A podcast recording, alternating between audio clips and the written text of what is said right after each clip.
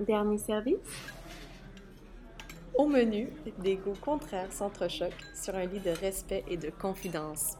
En tête-à-tête ou accompagné, on décortique les sujets chauds de l'heure autour d'une douceur. Bon matin! Bon matin, Maral!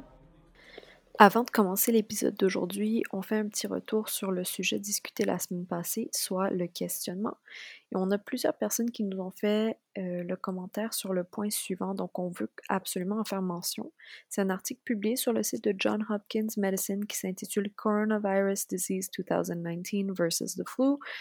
Et on vous laisse euh, aller le lire, mais ça parle essentiellement des dangers de comparer la COVID à la grippe ou l'influenza. Donc euh, ça vaut la peine d'aller voir ça. On a aussi reçu une critique quant au questionnement et une ou un de vous nous a écrit que c'est un peu effrayant lorsqu'on entend que les gens commencent à questionner des choses factuelles sans aucun fondement.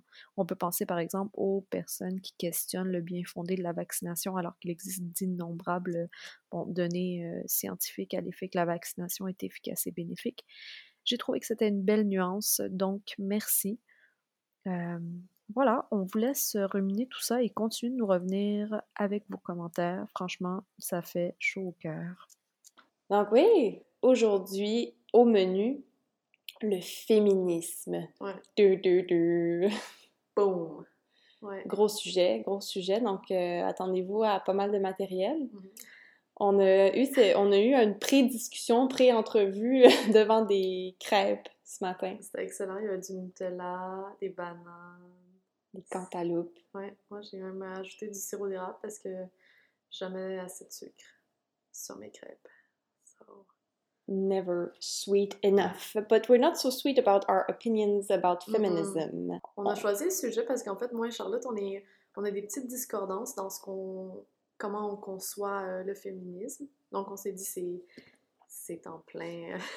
c'est, exactement le genre de sujet qu'on a besoin pour le podcast. Vu qu'on s'était dit, oh, on devrait faire un podcast où on est en désaccord. Puis là, finalement, on a commencé un podcast, puis on était tout le temps en accord. Donc, voilà. Ouais, féminisme. Comment tu vois le féminisme dans la sphère euh, publique en ce moment? C'est quoi le féminisme en 2020 euh, en temps de pandémie, euh, Mhm. so- social rights? Ouais, très bonne question.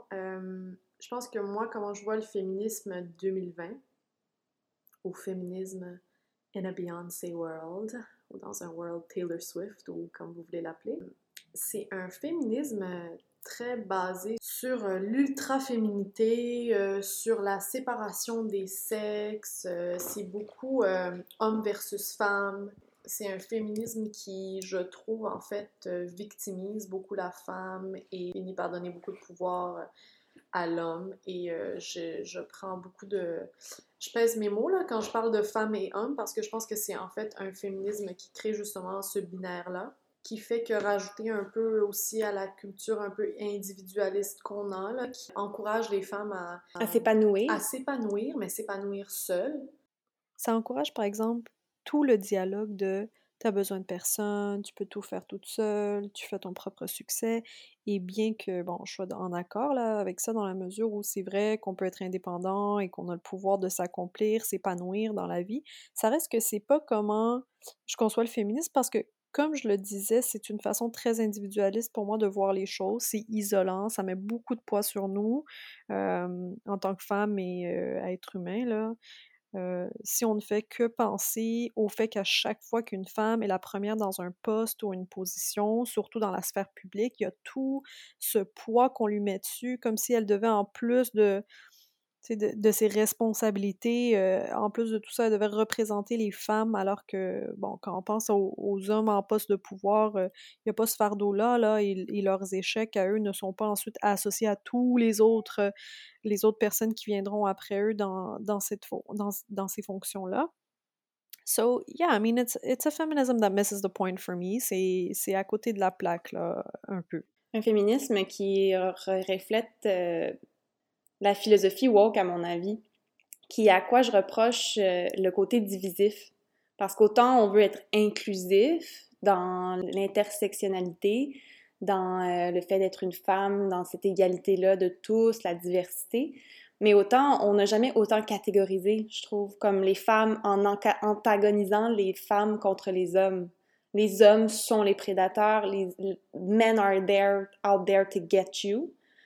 Euh, puis je pense que ça fait on devient, on est encore victime, les femmes, dans ce mm-hmm. scénario-là. On est soit les victimes ou on est des espèces de blocs euh, sans, euh, des blocs de glace qui n'ont pas besoin de personne d'autre qu'elles-mêmes, qu'on peut vivre entre femmes, nous on n'a pas besoin des hommes. Euh, puis après, en plus, ça vient aussi, euh, il y a le côté aussi, bon, qu'est-ce qu'une femme encore aujourd'hui, parce qu'on est dans la fluidité du genre qui, à mon avis, vient euh, pas compliquer les choses, mais complexifier le tout. Donc, moi, je suis très pour l'idée qu'on peut se considérer femme, homme, et on peut se considérer entre les deux. Pour moi, le genre est un spectrum. Mais après, c'est ça. Donc, les, il ne devrait pas avoir de. Si on ne se considère pas comme une femme, on est, il y a une collaboration possible entre les sexes, à mon avis. Oui, c'est intéressant ce que tu dis dans le fond, c'est que c'est possible pour une personne d'être un allié du féminisme, même si la personne ne va pas se considérer nécessairement être une femme. Et là, je vais prendre un moment pour aller chercher ce que les gens nous ont écrit. Bear with me. On avait posé la question sur notre compte Instagram Féminisme, es-tu pour, contre, c'est quoi ta position? Et il y a des gens qui ont été quand même assez catégoriques. Par exemple, quelqu'un nous a écrit pro no doubt, donc je suis pour sans aucun doute. Les réponses ont été en majorité en anglais, mais je vais les lire quand même. Quelqu'un a écrit Kind of surprises me when women say they aren't feminists. Makes no sense for women not to be, in my opinion. People are just afraid of the word, but they'll agree with you when you say that women and men should be equal in all aspects of life. Men are usually saying, well, if it's about equality, then why is it called feminism? And then I have to make the Black Lives Matter, All Lives Matter parallel to get them to see the light. Mais moi, je suis très d'accord avec le fait que j'ai de la difficulté à voir d'où les femmes qui se disent euh, qui ne se disent pas féministes, d'où elles viennent. Mm-hmm. Une femme qui n'est pas féministe, euh, après, je pense que ça dépend de la version du féminisme oui. à laquelle... Euh, mais ne pas être féministe, pour moi, c'est comme mm-hmm. dire euh, je veux que les femmes soient soumises aux hommes. Je veux qu'on continue à, à être les à être inférieures aux mm-hmm. hommes. Oui. Si t'es pas féministe, t'es quoi? t'es, masculiniste? Comme je, je, je, comprends pas le. Oui, c'est quoi? Où est-ce que tu te ouais. par rapport à, à, tout ça? C'est drôle.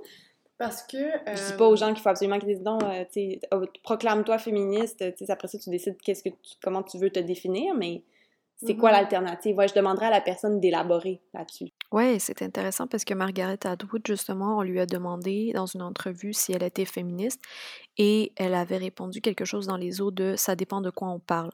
Donc, si quelqu'un est féministe, ça peut aussi dépendre du sujet parce qu'on pourrait, par exemple, ne pas être en accord avec toutes les sphères d'une idéologie, là, peu importe laquelle. Aussi, ouais, ouais. ça c'est une bonne réponse. Ça dépend de quoi on parle, puis ça dépend comment vous, vous concevez le féminisme. Ce qui nous amène dans notre prochain sujet. boum, boum, boum! Mais, ouais, ça introduit bien le sujet, en fait, parce que je pense que c'est très important de savoir comment les gens définissent le féminisme dans leur tête avant de leur, euh, de leur répondre si on est féministe. En tout cas, pour moi, parce que euh, moi, je dis tout le temps que il y a autant de féminisme qu'il y a de femmes, et en fait, il y a autant de féminisme qu'il y a de d'êtres humains.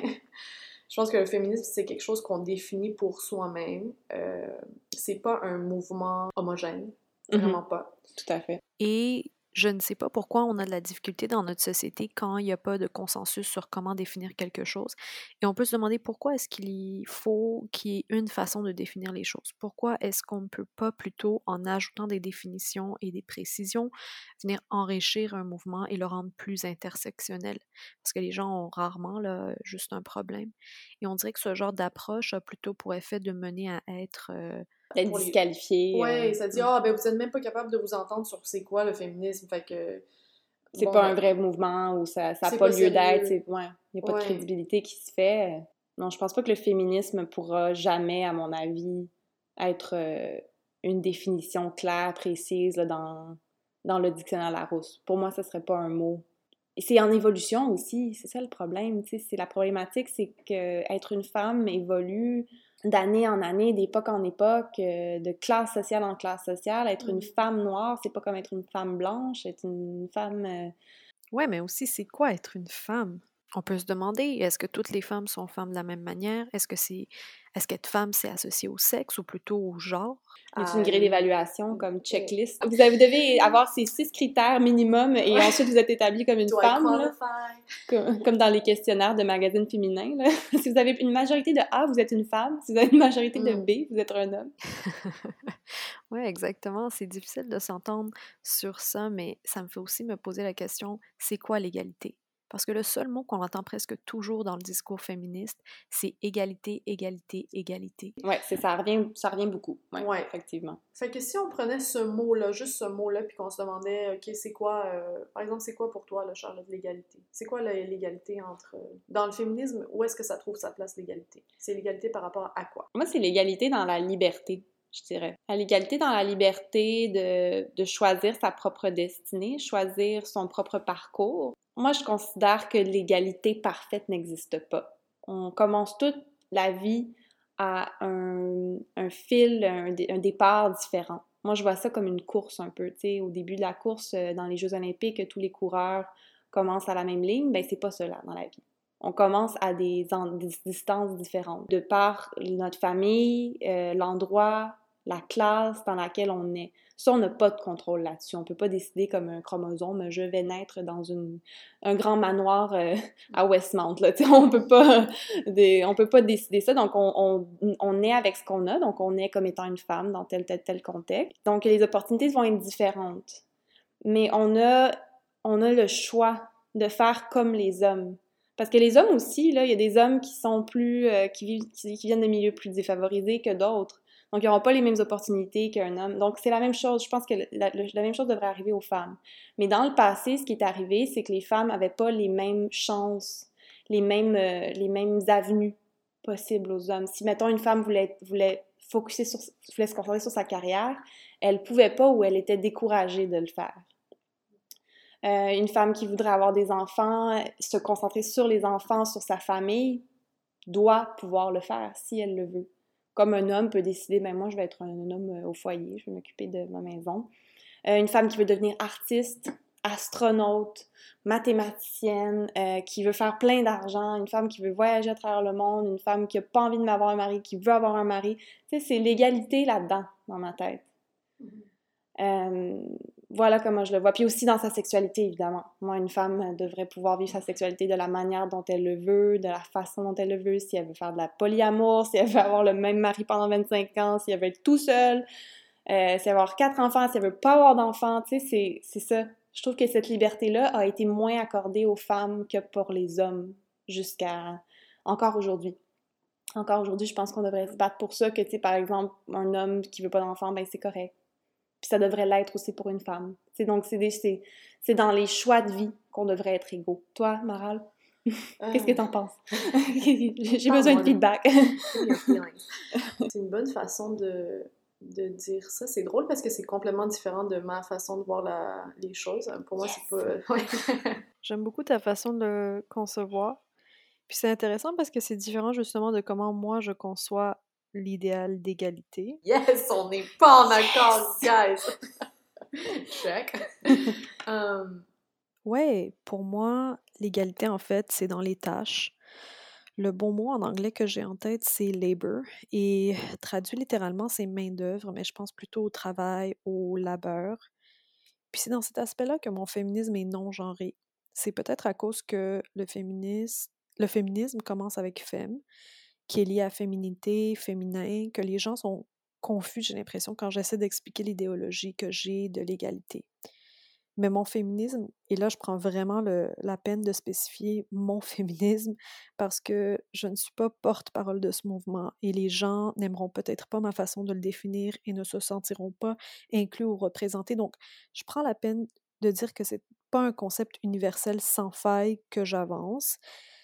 Mais donc, mon féminisme est associé au labeur et ça vient d'un désir de voir plus d'égalité dans la valeur donnée aux différentes tâches, fonctions, rôles que tous et chacun là, peuvent exercer dans notre société. Puis dans un monde parfait où on serait tous égaux, mais les emplois ne seraient pas genrés. On n'aurait pas de préconception à ce niveau-là et le genre, le genre ne serait pas euh, pris en considération là, pour définir les gens. Ça me fait penser à un livre qu'on a lu, moi et Charlotte, dans le contexte de notre book club, notre club de lecture. Et oui, on a un club de lecture, on est rendu là, qui s'appelle Shuni de Naomi Fontaine. Et dans ce livre-là, à un moment donné, elle parle de la modernité. Elle explique au lecteur, dans le fond, que l'idée que c'est les Occidentaux qui ont apporté la modernité dans les peuples autochtones, c'est une fausseté, puisque les, idées modernes comme l'égalité entre les hommes et les femmes, c'est quelque chose qui existait déjà dans les peuples des Premières Nations. Et j'ai beaucoup aimé ça parce que moi aussi, j'aime penser que le jour où on va atteindre une vraie égalité entre les hommes et les femmes dans les cultures occidentales, occidentales puis aussi à travers le monde, c'est là qu'on aura vraiment évolué et invité la modernité dans nos vies. Par rapport au travail, là, je reviens à travers le monde, il y a beaucoup d'exemples que je peux penser où le travail est exercé majoritairement par des femmes. Par exemple, dans les pays en voie de développement, le travail en sweatshop, euh, l'économie au féminin en général, c'est souvent là qu'on va retrouver les conditions de travail les plus abominables. Et pour moi, cette idée qu'un emploi soit genré est quelque chose que je ne comprends pas. C'est comme complètement injustifié dans ma tête. Je, conçois un monde idéal où les différents travaux seraient valorisés de la même façon. Par exemple, quelqu'un qui reste à la maison pour s'occuper du foyer et des enfants aurait la, même reconnaissance que celui, par exemple, qui va, celui ou celle qui va travailler, ou le professionnel à l'emploi, ou euh, peu importe comment on veut le définir. Ce que je comprends, c'est comme, euh, euh, c'est comme si tu disais que, dans le fond, le travail qui est considéré comme invisible dans la société est la plupart du temps occupée par des femmes. Oui. Puis moi, c'est pour ça que je pense qu'on a appelé ce mouvement féminisme, parce qu'historiquement, c'est un mouvement qui se concentrait sur la non-égalité et la répression, qu'en général était vécue par des femmes.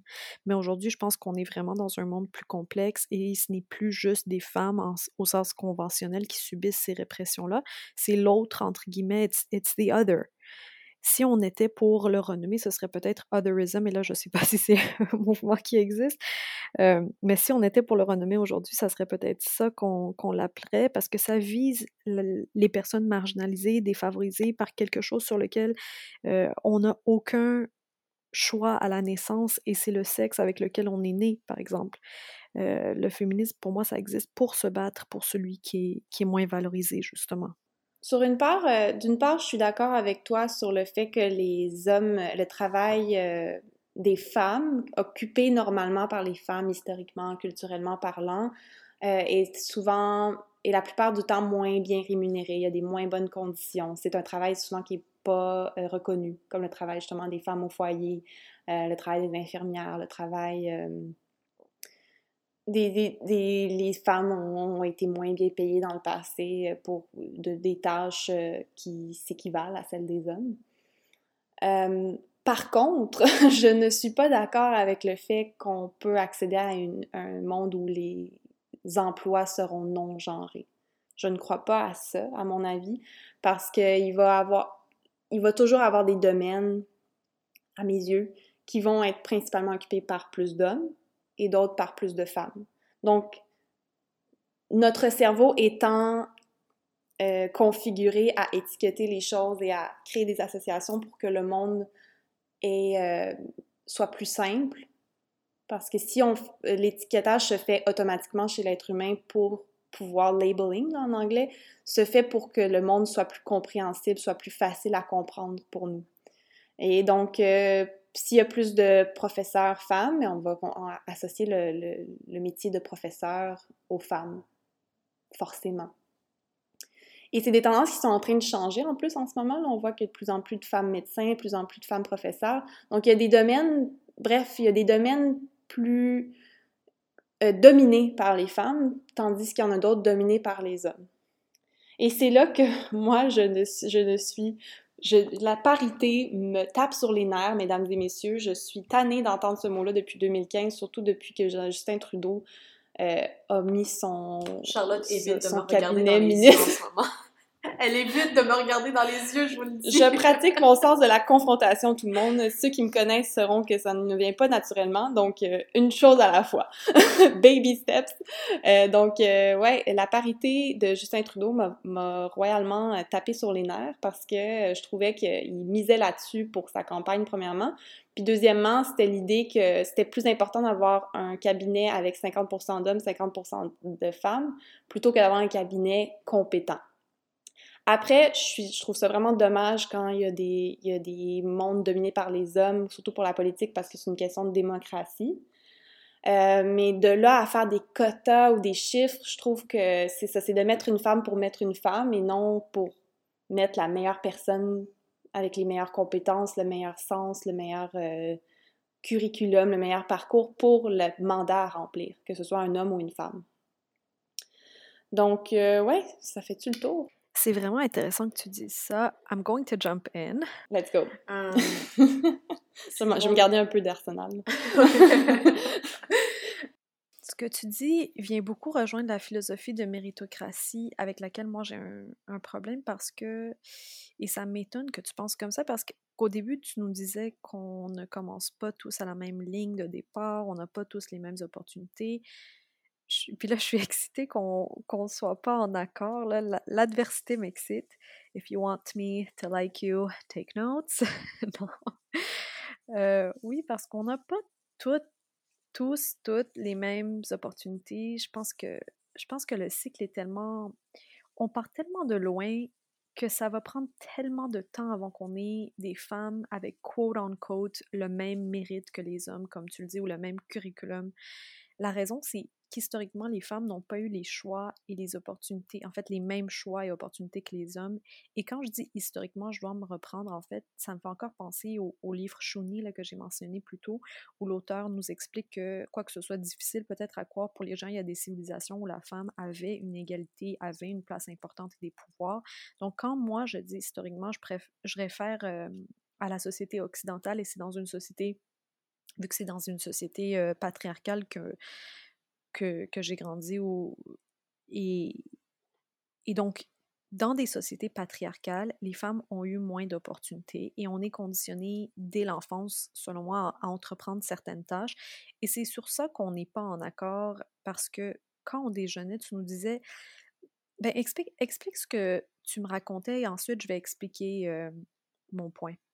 Mais c'est qu'il y a une partie oui, sociale, mais il y a une partie aussi dans notre euh, ADN, dans notre euh, façon de la condition humaine, à mon avis, parce que depuis les tout débuts de l'humanité, les hommes ont, accompli des tâches différentes des femmes. Ils se sont partagés des tâches souvent, puis ça, variait selon les sociétés comme les cultures. Tu, dis, tu disais, il y a des sociétés, c'était plus, les femmes avaient le pouvoir de linéarité, la, la, la matrilinéarité il y a des sociétés matriarcales aussi qui existent où les femmes avaient le pouvoir, mais c'était toujours euh, qu'on ça variait selon les conditions climatiques, euh, la, géographie de la société. Il y, avait, il y avait toutes sortes de facteurs qui influaient sur, selon si les hommes ou les femmes détenaient le pouvoir ou le pouvoir d'héritage. Mais, euh, donc, mais il y a quand même des choses qui reviennent. Je trouve qu'il y, y, a des variétés comme étant le fait que les hommes étaient souvent euh, étaient les providers. Ils allaient euh, justement euh, chasser, c'était des nomades, ils allaient partir trouver des terres, ils, accomplissaient le travail plus physique aussi. il y avait aussi tout le côté, l'agressivité, c'était, il y a des caractéristiques masculines qui, qui sont propres aux hommes, mais que les femmes aussi cultivent. En fait, mon idée, c'est que on porte des caractéristiques masculines et féminines tous qu'on soit une femme ou un, homme. Et ça va varier. Il y a des hommes très féminins, comme il y a des femmes très masculines. Donc, euh, c'est pour ça que je, considère qu'évidemment, les femmes peuvent faire pas mal tout ce que les hommes peuvent faire. Mais on va avoir une tendance, une propension. Les femmes s'occupent bien du monde, en général. Quand je dis ça, c'est des tendances qu'on observe. Tandis que les hommes vont avoir plus une, justement euh, une tendance à, comment dire, à la compétition. Par exemple, en politique, les femmes adoptent des caractéristiques masculines, souvent. Tu regardes des grandes femmes politiciennes, ben, t'as des Angela Merkel, t'as des Pauline Marois, c'est pas les plus coquettes, là. On va se le dire. Après, la question est-ce qu'elles se sont adaptées à un monde d'hommes ou est-ce que la politique demande des caractéristiques masculines? Parce que c'est rough, la politique. Tu sais, tu vas pas là, moi, je n'irais pas là avec une robe à fleurs. euh, moi, je sais, je me ferais ramasser là, en politique parce que je suis une, fille- une femme très féminine. J'aurais probablement des très bonnes idées, là. Je me considère pas comme incompétente. Je suis, euh, je me considère comme très intelligente et tout, assez pour aller en politique. Puis pour revenir au fait des mathématiques et tout, c'est ça, je pense que euh, je, je me pose, je pose la question, est-ce que si on conditionne les hommes et les femmes différemment, les femmes vont-elles avoir un intérêt plus fort pour la science et les maths que les, que les C'est hommes? là que je veux m'insérer. Moi, je sais pas. Je suis pas Ouais. sûre. Je suis pas sûre. C'est ça, parce que moi, je pense que oui, tu as vraiment bien expliqué ta perspective de tout ça. Ma vision à moi, c'est que si les femmes ont cette maternalité-là, si elles ont cette aise à prendre soin des autres, c'est parce que qu'on nous l'apprend depuis la tendre enfance et ça s'explique par le genre de jouets que nos parents nous achètent, par les actions qu'on observe chez nos mères, les influences à l'école aussi, ce que ce qu'on voit de nos professeurs par exemple, mais aussi ce qu'on observe de nos pères et je ne veux pas dire PE accent euh, RE, mais père P-A-I-R-S pluriel. Oui, parce que je pense que quand, par exemple, on achète des poupées pour un enfant, et il n'y a vraiment rien de mal à ça, moi- moi-même j'adorais mes poupées, et ce genre de réflexion, je, l'ai eu que plus tard, avec les cours à l'université, entre autres. Mais le fait que ma mère m'achetait des poupées, m'apprenait à jouer avec des poupées, ça m'apprenait l'aspect domestique de la vie, comme être bien habillée, avoir les cheveux et maquillage faits. Tout ça m'apprenait la féminité. Et ensuite, ma Barbie avait un bébé Kelly dont elle prenait soin. Donc, ces poupées-là ne sont pas juste euh, des jouets. C'est pas, c'est pas aussi simple que ça. Non, ils ont une portée euh, très Oui. forte. Ça t'apprend des choses sur le rôle que, ça, que ce genre de corps, apparence ou même costume représente. Il y a des textes de Judith Butler sur ça que j'aime beaucoup et qui expliquent que la féminité et la masculinité, c'est en quelque sorte des performances. C'est moins évident de voir la masculinité comme une performance, même si elle l'est aussi. Ouais, moi, c'est Évidemment. ça, je trouve, euh, c'est autant. là. Oui. Mais au niveau de la féminité, c'est beaucoup plus évident si on y pense. Le maquillage, les vêtements, faire ses cheveux, c'est très théâtral tout ça. Quand on se présente comme une femme, il y a une préparation qui se fait similaire à quand on se déguise. Euh, no one wakes up like this, not even Beyoncé. Tu sais, personne se réveille euh, comme ça toute faite. Les hommes l'ont aussi euh, à, un, à- à un moins grand niveau, mais je pense que c'est présent avec le Mhm. costume, les façons de s'habiller, le corps. Puis ça va plus aussi être dans la- l'attitude aussi masculine. Mhm. Puis je me souviens que. Mais oui, tout est une pièce de théâtre. Oui, Ouais. exactement. Puis Mm. c'est une performance. Là. La vivre en société, c'est une performance, en fait. Ouais. Tu sais, comment on se montre au travail est souvent très différent de comment on est avec euh, les personnes euh, qui nous sont le plus proches. Là. Je veux dire, on se présente différemment dans les différents contextes. Ça, c'est... Il n'y a personne qui peut nier ça. C'est pour dire, en tout cas, que, pour revenir au point, là, que ces jouets-là, en fait, nous apprennent des choses et nous, nous donnent des options. Mhm. OK? Et euh, il n'y a pas de Barbie mathématicienne, par exemple. OK? Il n'y a pas de Barbie Je pompier. En tout cas, moi, dans- quand j'étais petite, peut-être que maintenant il y en a, tant mieux. Mais quand je grandissais, il n'y avait pas de Barbie pompier, tu comprends? Il n'y avait pas de Barbie. euh, c'était des Barbies, euh, genre, euh, au pire, qui faisaient de la gymnastique à la maison. Là. Ça, c'était comme ma Barbie la plus active. you know? It's my Jane Fonda Barbie. And mind you, Jane Fonda, c'est la plus grande féministe. En fait, c'est une des féministes à laquelle moi je m'associe euh, le plus, étrangement. euh, puis c'est une femme qui a beaucoup changé hein, dans ses façons de, de concevoir la féminité, puis, la, puis le rôle de la femme. Tout ça, c'est une femme qui, au départ, était très dépendante des, de ses partenaires, qui puis qui finalement, en tout cas, a beaucoup... Je vous invite grandement à lire des entrevues ou de voir des entrevues euh, récentes avec Jane Fonda où elle s'explique, elle explique sa vie, puis elle, euh, elle nous décrit un peu euh, les choses qu'elle a vécues, mais je pense pas qu'on est biologiquement fait d'une certaine façon, ou en tout cas, on peut plus utiliser la biologie comme excuse. Parce qu'on est plus, on fait plus partie du, du euh, monde animal.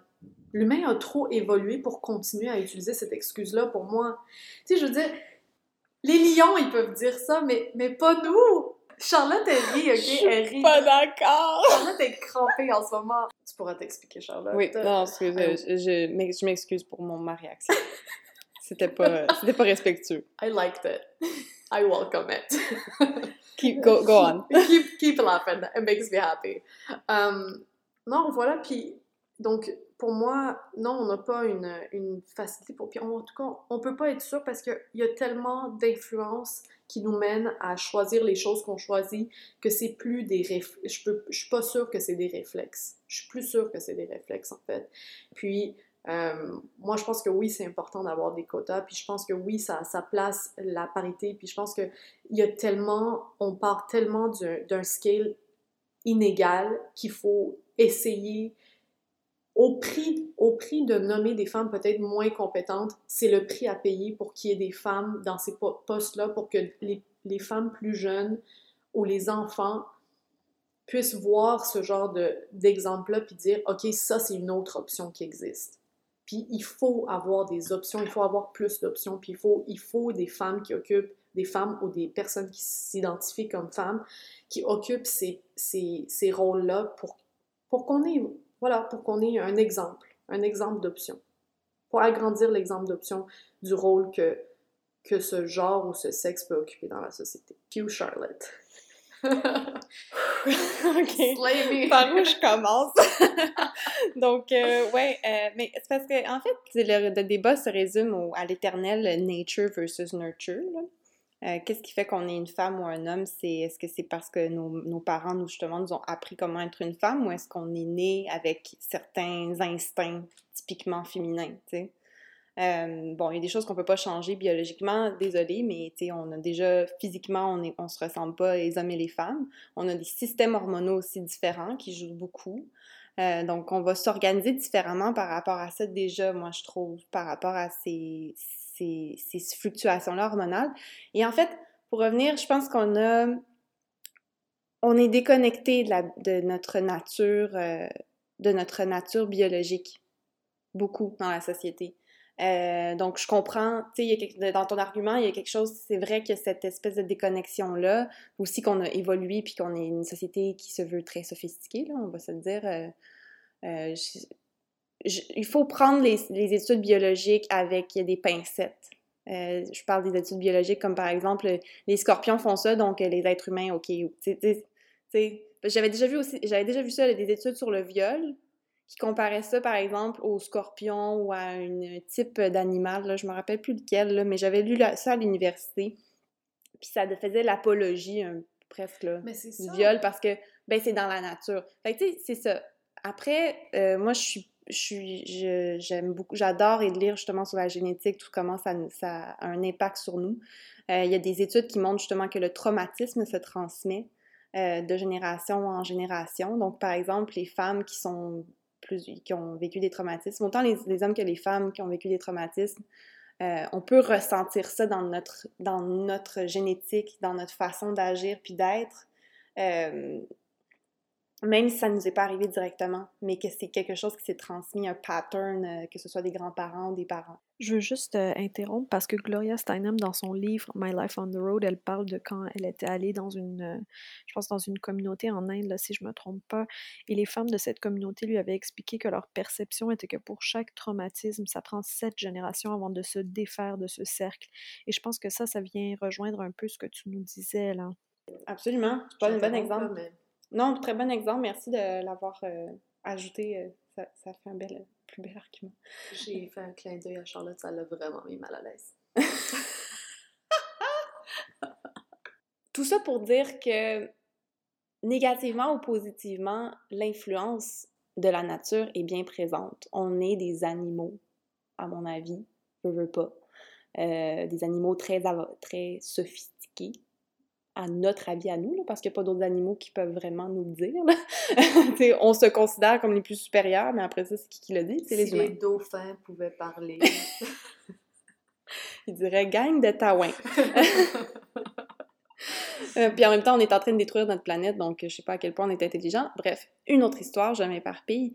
Euh, la nature a un grand, grand, grand impact sur nos comportements, euh, à mon avis. En fait, euh, un, un- un très bon ami à moi m'a même euh, inspiré cette euh, façon de voir parce que, ayant étudié en psychologie et ayant continué d'étudier ça par après, à la fin de mes, après mes études, le débat nature-nurture m'a toujours resté dans la tête. Comme, c'est ça. Est-ce que c'est la nature? Est-ce que c'est la société? C'est-tu les deux? C'est probablement les deux. Probablement les deux, on va se dire. Mais après ça, qu'est-ce qui est plus fort? C'est ça qui revient. Et euh, il m'a montré une bonne façon de le voir, c'est de voir nurture à l'intérieur de nature. Ok, explique-nous ça. Parce Donc, que je comprends pas. Ok, parce que c'est comme un diagramme de veine. Sais, on voyait ça en maths d'ailleurs. Donc, le nurture, notre conditionnement social, s'opère à l'intérieur du grand scheme de la nature, en fait. fait c'est pour ça que la nature est comme la trame de fond de notre conditionnement social. Euh, donc, pour moi, ça, c'est comme euh, ne pas penser à, l'influence biologique.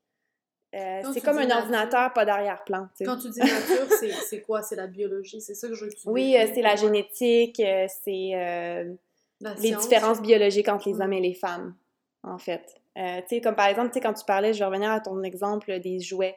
Les jouets sont genrés, effectivement, puis je pense qu'ils nous apprennent beaucoup de ils nous apprennent beaucoup comment on est supposé agir en tant qu'homme ou en tant que femme en société. Comme tu dis, on joue avec des Barbies, on joue avec des poupées. Euh, mais c'est-tu parce que les femmes, les petites filles aiment plus ça?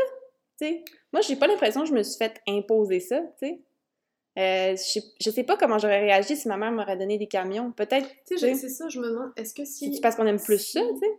Si ma mère, la première fois elle m'achetait un jouet, m'avait emmené au magasin et placé au hasard dans n'importe quelle allée, et elle m'avait dit Vas-y, choisis ce que tu veux, comme Lâche-toi lousse, mon enfant, promène-toi dans les allées, je me demande qu'est-ce que j'aurais fait? Est-ce que j'aurais vraiment fini par choisir une poupée?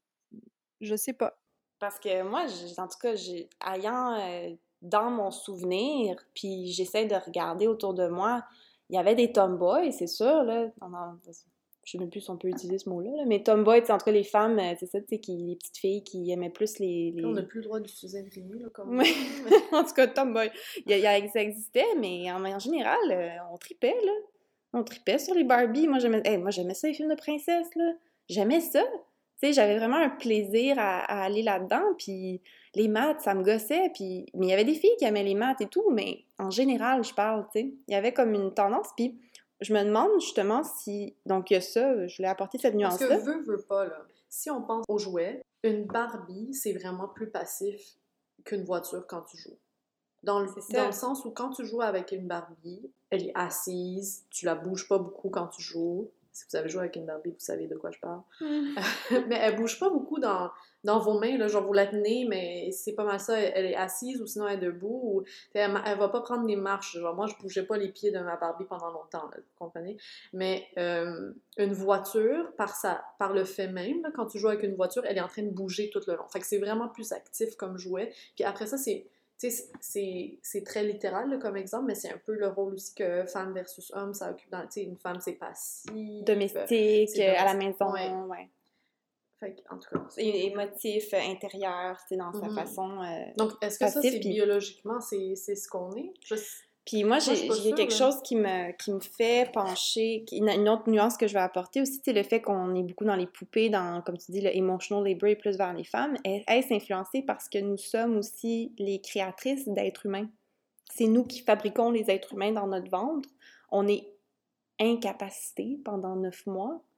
Euh, incapacité dans le sens que on est plus passive, je veux pas. Là, quand tu es enceinte, tu vas pas aller euh, sauter au bungee. Là. Mais est-ce qu'on est vraiment passif quand on est enceinte? Je pense que c'est beaucoup une question de perspective. Il y a beaucoup de femmes dans la sphère publique. Je pense, par exemple, à Karine Vanas, qui en a discuté dans l'émission La Tour avec Patrick Huard, et elle disait que durant sa grossesse, avait euh, évité d'être photographiée parce qu'elle ne voulait pas, dans le fond, que les gens pensent qu'elle était moins disponible à travailler à ce moment-là et pour le futur.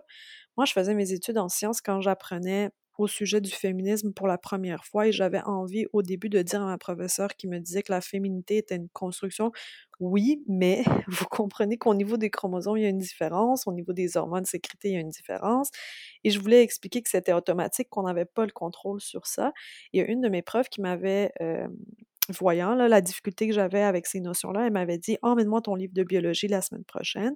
On avait alors regardé la section sur la reproduction et, elle m'avait demandé de lui lire un passage euh, qui expliquait essentiellement que l'ovule était là à passivement attendre un spermatozoïde qui allait nager à une vitesse fulgurante dans une course pour venir sauver l'ovule parce que sinon cet ovule-là mourrait, se détériorait et une nouvelle prendrait sa place le mois prochain.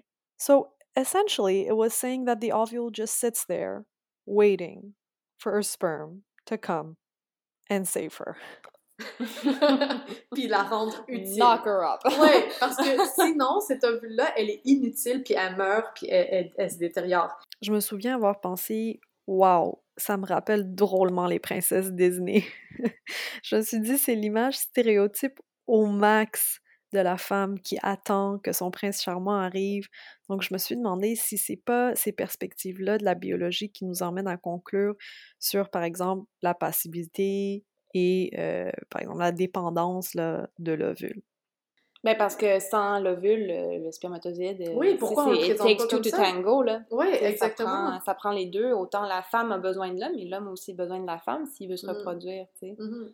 Pour la euh, reproduction, là, en tout cas. On intéressant. de la reproduction, mais c'est ça. C'est intéressant, c'est ça. Comment, comment on décrit nos, nos, les phénomènes biologiques, euh, oui, a définitivement un impact aussi. Ça reste que les, les femmes donnent naissance aux enfants et les, les, hommes ne donnent pas naissance aux, aux enfants c'est quand même une différence très fondamentale qui change euh, énormément le rôle des femmes dans la société, veux, veux pas. Mm-hmm. On a cette espèce... Euh, puis dans ces sociétés, ça a donné le pouvoir aux femmes, en fait, d'être les donneuses de vie. Mm-hmm. Tu sais, ça peut être un, Je dis pas que c'est nécessairement comme les femmes doivent être soumises parce qu'elles donnent des enfants, tu sais, c'est pas ça, au contraire. Euh, moi, c'est plate que... En fait, je trouve ça dommage que nous, ça a donné ça, un peu. Qu'on voit ça comme ça. Mais non, mais ça donne une incroyable force aux femmes, puis... Ouais, tout ce que je dis justement, là, c'est pour dire que dans mon féminisme, il y a aussi le fait que la femme a plein contrôle sur son corps. Si elle veut garder un enfant, si elle veut pas garder un enfant, c'est à elle de décider. Parce que l'avortement, tout ça, c'est quand même des questions très importantes. Puis moi, je pense pas que les hommes ont rien à dire là-dessus. Les hommes ont rien à dire sur comment les femmes gèrent leur corps. Mm-hmm. Puis ça, c'est un autre truc, par exemple, qui me dérange fondamentalement, c'est qu'il y a des législateurs hommes qui, qui décident de ces choses-là, ce que selon moi devrait être décidé entre femmes. Oui, voilà, exactement. Euh, puis, mais c'est ça. Mais pour revenir aux jouets, au comportement, ben, je pense que ça a un impact sur notre comportement de, mettre au monde un enfant, de, de, cette capacité-là, parce que pas toutes les femmes qui, qui, ont des enfants, on pas dire ça, mais en, général, on a cette, euh, ce potentiel de donner naissance à un, être humain à qu'on fabrique très activement dans notre corps pendant neuf mois, puis qu'ensuite, euh, les êtres humains, les bébés humains, prennent du temps à être élevés. C'est pas mm-hmm. comme les veaux puis les, les, autres animaux, ça prend comme trois semaines, puis OK, ciao, euh, va vivre ta vie, tu sais. On est comme, surtout aujourd'hui, crime, ça prend 18, même plus de 18 ans, même plus de temps pour élever un enfant. Fait que, euh, ouais, ça a vraiment un impact. Puis les femmes, je pense qu'avec tout ce bagage-là, ont tendance à plus s'occuper des autres parce qu'elles sont les donneuses de vie. C'est elles qui créent la vie euh, à l'intérieur. Donc, ouais. Alors que les hommes, ben, c'est ça, c'est plus des bateaux je les vois plus comme des butineurs, des abeilles, tu sais. Mon problème avec ça, c'est que Charlotte a dit les femmes, c'est des donneuses de vie, et moi, je dis que les femmes ont plus de choix que ça aujourd'hui. Et euh, cette idéologie-là, dans le fond, ça nous fait poser est-ce que celle qui donne pas la vie, euh, est-ce que c'est moins une femme? Du tout. Est-ce que c'est elle est moins femme? C'est un potentiel. Oui, mais après, si elle si elle fait pas ça, est-ce que c'est un potentiel perdu, non exploité? I mean, It just doesn't sit well with me. And I'm okay with it. c'est correct, ouais, c'est ça. Parfait. Ouais. il y avait d'autres choses que tu Je sais pas si ça, ça vous a fait mal à la tête de nous entendre débattre de ça, moi, Charlotte. Moi, ça m'a rempli de bonheur, honnêtement, là. Puis on en parlait au déjeuner avec Charlotte, puis je disais, c'est fou comment c'est. Euh, je me sens fébrile quand j'ai ces conversations-là, puis je suis tellement heureuse de pouvoir les avoir avec Charlotte. c'est excitant! je suis, mesdames et messieurs. She is sweating. Um, oui, non, c'est vraiment, c'est tellement gratifiant pour moi d'avoir cette conversation-là avec toi, Charlotte, puis merci de, de partager tes opinions avec moi parce que ça me fait vraiment réfléchir. On le dit tout le temps, mais avoir ces discussions-là avec des personnes qui ont des opinions contraires aux vôtres, ça n'a que des effets positifs, mais il y en a deux là en particulier qui me viennent vraiment en tête. Puis dans un premier temps, je pense que ça nous apprend quelque chose, ça change notre perspective et ça nous fait questionner notre façon d'analyser les choses. Mais dans un deuxième temps, ça permet aussi de nous convaincre davantage de nos opinions, nous rassurer dans la position qu'on a choisie. On se dit, bon, je viens d'avoir une conversation critique et diversifiée, je pense toujours la même chose, j'ai pas mal de conviction que c'est mon opinion est faite maintenant. Puis c'est ça qu'on essaie de faire ici avec Charlotte euh, et on espère que vous aussi vous en retirez un peu. Tout ça pour dire que on ne va pas arrêter de faire le podcast. merci à toi, Maral, aussi. Écoute, euh, moi, c'est toujours un plaisir de débattre avec toi, justement, parce que ça ouvre les horizons totalement. Euh, puis je pense qu'on le fait aussi dans un respect qui est rafraîchissant. Euh, puis voilà, écoutez, merci beaucoup pour votre écoute. Puis si vous avez des questions, n'hésitez pas à nous écrire sur notre Instagram, Dernier Service. Euh, ça nous fait plaisir de répondre euh, à vos commentaires, plaintes, insultes, euh, name it. on, on est, chercher. On est facile d'approche. on vous retrouve la semaine prochaine pour un prochain épisode de Dernier service. Dernier service?